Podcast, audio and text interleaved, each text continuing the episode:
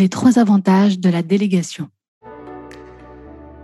Bienvenue à bord à toutes les femmes branchées. Vous écoutez le podcast à Comme dans ta poche. Je suis Doua Majoli, la fondatrice de labranchée.com et j'accompagne les femmes entrepreneurs à mieux communiquer via la vidéo mobile, à fédérer une communauté et à monter d'un étage dans leurs projets. Vous avez à disposition les ressources gratuites à télécharger sur le site www.labranchée.com slash ta comme dans ta poche. Je souhaite une très belle découverte la belle aventure démarre maintenant. Oli, j'espère que vous allez bien, que tout se passe bien pour vous. Bienvenue à bord. Bienvenue dans ce nouvel épisode du podcast à quand dans ta poche. Je suis très contente de vous retrouver aujourd'hui pour une nouvelle thématique. Vous parler de la délégation, délégation de projets, délégation de missions. J'ai reçu plusieurs, plusieurs questions et euh, bah, surtout euh, commentaires par rapport à comment moi je fais pour être entourée de très bonnes personnes compétentes par rapport à la création de contenu, que ce soit pour le contenu Instagram, les montages vidéo, les montages podcast, pour la newsletter. Et euh, bah, souvent, en fait, je réponds à la même chose. Et je me suis dit, pourquoi pas une idée d'épisode. Donc voilà, c'est parti. Vous allez être chouchouté aujourd'hui. La délégation, pour moi, c'était le déclic pour que je monte un étage par rapport à mes projets. Je suis convaincue que chaque personne est compétente dans son domaine, même si je peux tout faire, même si je peux faire le montage vidéo, le montage de, de cet épisode du podcast, même si je sais aller sur Canva, choisir un bon template et faire les visuels même si je vais passer un temps fou à rédiger un article, je sais tout faire. Nous savons, je pense, on a certaines compétences qui nous permettent de faire, de faire. Par contre, combien de temps je vais passer pour faire ceci et qu'est-ce que je vais mettre euh, sur le côté, le freiner pendant que moi je fais ces tâches-là ou bien ces missions-là? Eh bien, le résultat va être euh, plutôt catastrophique. Parce que pendant la rédaction d'un article, par exemple, qui va me prendre toute une journée ou une demi-journée, eh bien, je ne veux pas produire, je ne veux pas être dans ma zone d'excellence ou bien de brillance, euh, ma zone de génie.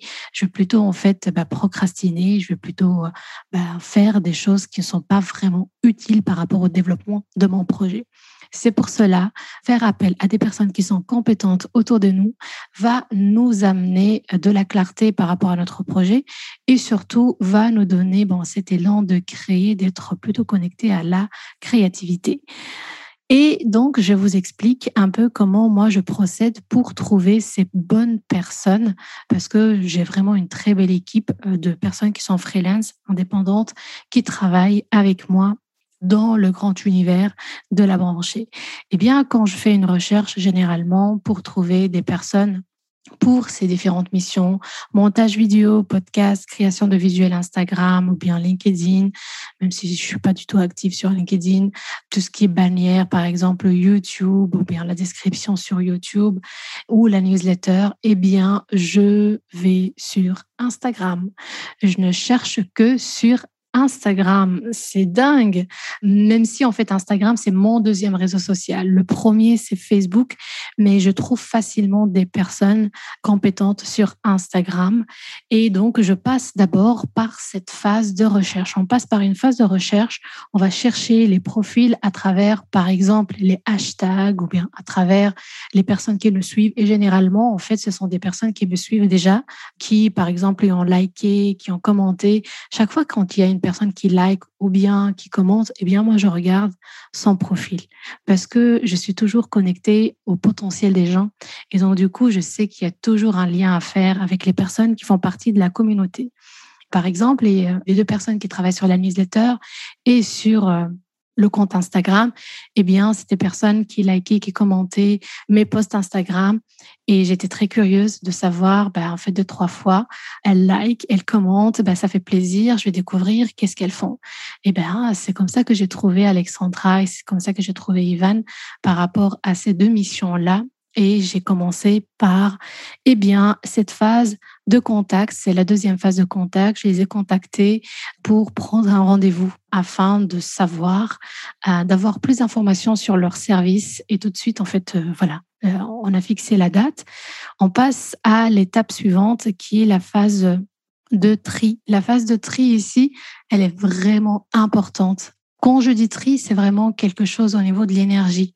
C'est quelque chose que je peux sentir lors de notre premier contact, que ce soit euh, via écrit, donc via la messagerie Instagram ou bien via Zoom, par exemple, face à face ou via téléphone. Je peux tout de suite sentir si ça va matcher ou pas à travers la réponse de la personne.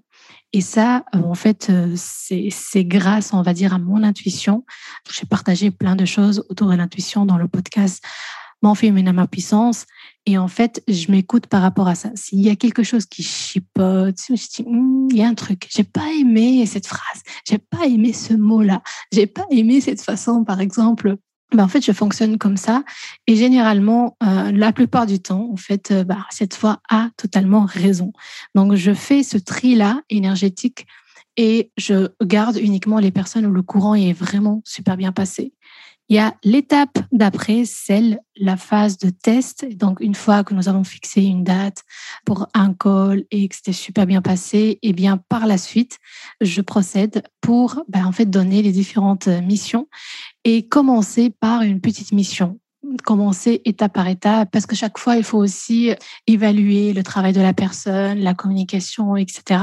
Et donc si je passe par une phase de test, eh bien c'est pas grave si jamais ben, je me suis trompée c'est pas grave, c'est qu'une phase de test, c'est une petite mission, on va dire. Et par la suite, si par exemple la personne et moi-même on réussit cette étape-là, eh bien, on passe à l'étape suivante, qui est la phase de délégation à longue durée. Pour moi, quand ça matche super bien avec la personne et que j'ai un besoin à déléguer cette mission-là, eh bien, je reste. Je suis une personne loyale, les filles. je reste avec cette personne-là.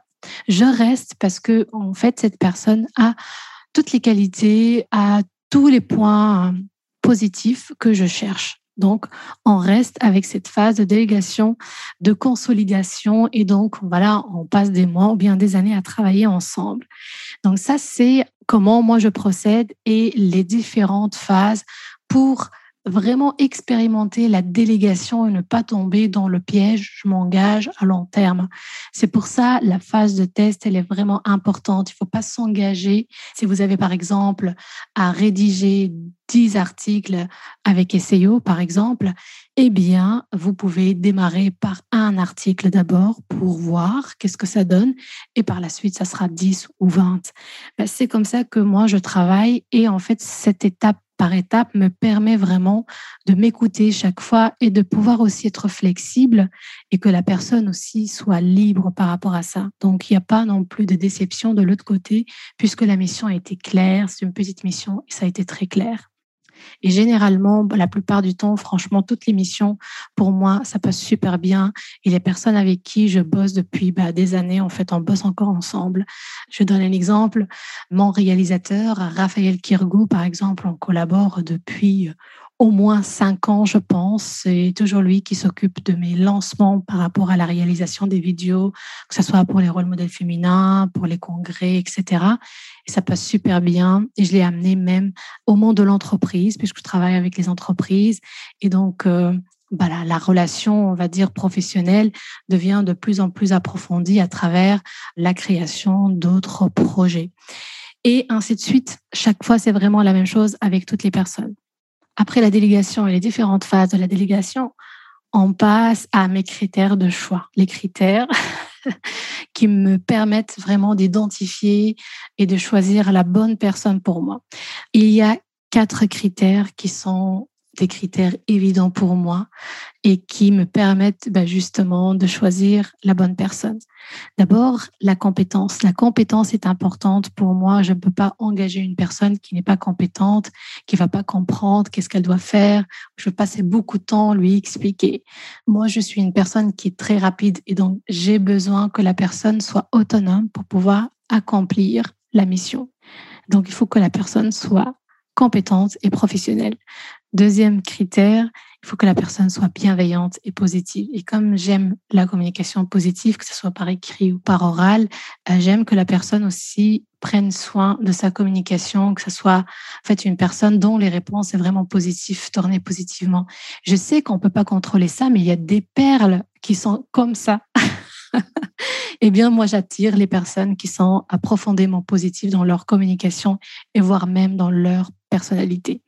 Troisième critère, des personnes qui sont rapides. Je suis une personne qui est rapide. J'attire l'énergie rapide et c'est un critère qui est hyper important pour moi. Je peux faire semblant de ne pas accepter les autres critères, mais celui-là, c'est mon critère numéro un, rapidité. Je suis comme ça, mais vraiment, c'est un critère qui est plus qu'indispensable pour moi, c'est que la personne soit rapide aussi dans la délégation. Euh, je, voilà, si je suis pressée, je suis tout le temps pressée d'ailleurs. Mais si j'ai besoin, je ne sais pas, d'un article dans deux semaines, je ne peux pas attendre un mois. Euh, c'est une semaine, deux semaines, deux semaines, c'est bon. Après, je ne suis pas, on va dire, très exigeante par rapport à ça. Je ne veux pas le truc tout de suite aujourd'hui. Je sais que ça prend du temps, mais il faut que ce temps-là soit raisonnable et donc, du coup, des personnes qui sont rapides. Et des personnes donc rapides, compétentes, restent professionnelles avec un profil positif. Et troisième critère, des personnes qui aiment l'univers de la branchée, des personnes qui aiment mes valeurs, qui aiment ma personnalité et qui en fait adhèrent complètement. Euh, je ne veux pas travailler avec des personnes qui n'aiment pas du tout ce que je fais. Ça n'a aucun sens. L'énergie est très importante, que ce soit pour moi ou bien pour les personnes avec qui je collabore. Et donc, ces quatre critères me permettent de définir vraiment le profil de la personne avec qui je vais travailler et pour l'instant, j'ai vraiment une belle étoile. J'attire ces personnes-là. Je suis vraiment très contente par rapport à, la délégation, par rapport à, tout ce que on a pu tisser comme lien, parce que en dehors aussi des projets, ben, en fait, on est des, personnes, des êtres humain et on a besoin aussi de liens euh, sociaux qui nous nourrit autrement que, la création d'un projet. Et donc, il y a des liens d'amitié qui se tissent aussi à travers ce genre de collaboration. Donc, voilà les critères parce que j'ai reçu vraiment beaucoup de, beaucoup de questions par rapport à ça. Comment tu peux trouver facilement des personnes? Alors, c'est pas facile parce que des fois, ça me prend aussi des mois. C'est pas facile, hein, mais je, suis dans la persévérance. En attendant, euh, je ne fais rien. Ça veut dire que je le fais moi-même, mais euh, je ne veux pas me tromper. Je ne veux pas non plus passer par des personnes qui euh, qui n'ont rien à voir avec ce que je fais juste parce que j'ai envie de déléguer. Donc, je cède à cette tentation, délègue pour délègue. Non, je, tends, j'attends de voir les bonnes personnes et je fais en sorte que j'avance dans mes actions. C'est pas juste une attente, je ne fais rien. En même temps, en fait, je, je cherche, je peaufine mes recherches et j'attends les résultats et ainsi de suite. En vous partageant la phase de la délégation, puis mes critères de sélection et de choix, je voudrais appuyer sur euh, l'importance de la délégation par rapport à notre projet. Mais vous allez me dire, oui, mais c'est facile quand on a de l'argent, mais quand moi je démarre et j'ai pas le budget à investir par rapport à la délégation, qu'est-ce que je peux faire? Eh bien, je pense que tout le monde est passé par cette phase-là. On démarre, on n'a pas le budget. il y a plein d'astuces, vraiment plein d'astuces qui sont disponibles et qui sont accessibles. Par exemple, trouver des personnes et collaborer ensemble d'une façon win-win, faire un échange de compétences. Et ça me rappelle ma, mon premier projet qui était à l'époque euh, Miss Marketing et qui était euh, une plateforme d'échange de compétences entre les femmes. Donc, euh, c'était que le frein numéro un par rapport au développement d'un projet, c'est l'argent. Et donc, j'ai créé cette plateforme-là pour justement mettre en lien les femmes ensemble pour pouvoir échanger leur métier et leurs euh, compétences. Donc, cette plateforme n'existe plus. Hein. Mais elle reste comme, on va dire, comme, comme un témoignage par rapport à, l'importance de la délégation. Si je vous parle de ça, c'est pas juste voilà un sujet à trouver pour parler et pour créer un nouvel épisode, mais en fait non, ça fait partie vraiment de mon cheminement. Je sais que c'est important et je sais que ça a une valeur. Donc vous pouvez trouver des personnes qui euh, qui ont euh, des compétences complémentaires aux vôtres et vous pouvez faire des propositions. C'est pas des propositions d'argent, mais des propositions propositions. Je peux, par exemple, te faire une carte de visite avec euh, voilà, création ton logo, par exemple, en échange. Est-ce que tu peux me rédiger, je ne sais pas, cinq articles, dix articles, par exemple? Il faut pour ça aussi poser le cadre, être clair et l'écrire, pas juste oralement, parce qu'avec l'oral, on oublie. Il faut l'écrire via un mail. Il faut suivre étape par étape. Si la personne, par exemple, vous rédige un article, eh bien, vous, par exemple, vous allez, par exemple, faire le graphisme par rapport à la carte de visite, etc. Donc, il faut que le temps soit équilibré pour que vous puissiez justement bénéficier en fait de cette collaboration-là. Parce que souvent, ce qui se passe, c'est que oui, mais la personne après, elle était enthousiaste, mais après, elle m'a abandonné, je ne sais pas quoi faire, la délégation, ou bien les win-win, ça ne fonctionne pas. Mais justement, quand on pose le cadre, quand on l'écrit quelque part via un mail, par exemple, avec le résumé, et euh, bah, chaque fois rappeler la personne ou échanger, justement, communiquer, eh bien, vous allez certainement bah, tomber sur la perle rare. Et je vous le dis que moi, je suis passée par cette phase-là, et ça a fonctionné. Évidemment, il y a par exemple sur 10 collaborations, une qui va pas fonctionner et c'est OK, ça fait partie de la vie, mais le reste, on met le focus sur ce qui fonctionne. Donc ça, c'est par rapport à l'astuce que vous pouvez justement utiliser pour déléguer à une personne complémentaire à vos compétences.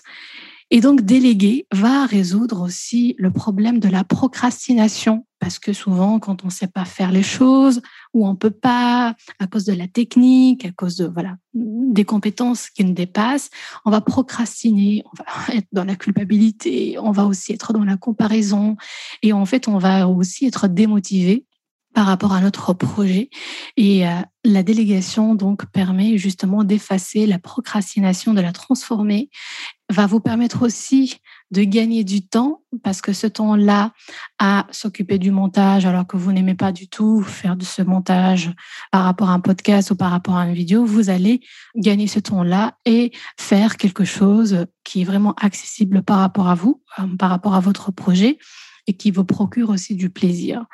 Et dernièrement, déléguer va vous permettre aussi de mettre le focus sur le développement, sur les priorités, et donc le développement de votre projet, c'est-à-dire avoir une vision, travailler sur les stratégies, par exemple, et monter d'un étage. Ça, c'est, on va dire, trois avantages, mais il y a plein d'autres avantages par rapport à la délégation. Je pense que ça peut être en deux, trois heures, euh, voilà, une journée où je vais vous parler de la délégation. je préfère être assez courte et pragmatique par rapport à ça. Et peut-être, si vous êtes tenté, je peux vous partager aussi une deuxième partie, voire une troisième partie, parce que dans le monde de la délégation est vraiment énorme. Et j'ai fait plein, plein de collaborations par rapport à la délégation. Et donc, je sais vraiment de quoi je parle. Et surtout, j'ai plein d'anecdotes aussi par rapport à la délégation. Donc, J'espère que cet épisode vous a plu. Dites-moi en commentaire, que ce soit sur Instagram ou bien euh, sur les réseaux sociaux par retour de mail. Est-ce que vous avez déjà délégué? Est-ce que vous êtes content dans votre délégation? Est-ce que vous avez des astuces par rapport à la délégation aussi que je pourrais aussi partager euh, dans le prochain épisode, partie numéro 2 par exemple? Moi, ça me ferait vraiment plaisir d'avoir vos retours. Et je voudrais clôturer en, beauté pour remercier toutes les personnes qui travaillent avec moi, que ce soit In The Wave Studio par rapport au montage podcast, que ce soit Alexandra pour le contenu sur Instagram, que ce soit Ivan pour la newsletter qui prend en charge la newsletter, la programmation, l'écriture, effectivement, que ce soit par exemple Raphaël ou bien Diego pour les vidéos et pour les montages et plein d'autres personnes qui travaillent avec moi, que ce soit Alicia, que ce soit Sophie. Un tout grand merci à toutes ces belles personnes. Merci de votre confiance et merci pour le beau travail que la communauté de la branchée adore. Je vous remercie pour la visite et je vous dis à tout de suite dans les commentaires. Ciao L'aventure de cet épisode se termine ici. Je vous remercie pour votre écoute et je vous dis à tout de suite dans les commentaires sur Instagram, La Branchée officielle ou sur Facebook, La Branchée Académie. Ciao